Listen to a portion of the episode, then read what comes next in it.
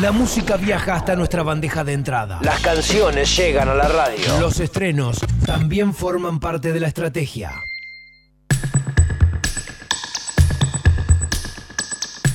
Música nueva para compartir con los amigos de Universidad 1075. Música en este caso de un artista platense, el Milano, eh, que va a estar tocando este fin de semana, el viernes, a las 9 de la noche en la sala A de la estación provincial. Sigue mostrando sus nuevas canciones que van a formar parte de su segundo álbum y que es acompañado por Tete Morgada en batería, Nico Coli en guitarra, Diego Morales en bajo.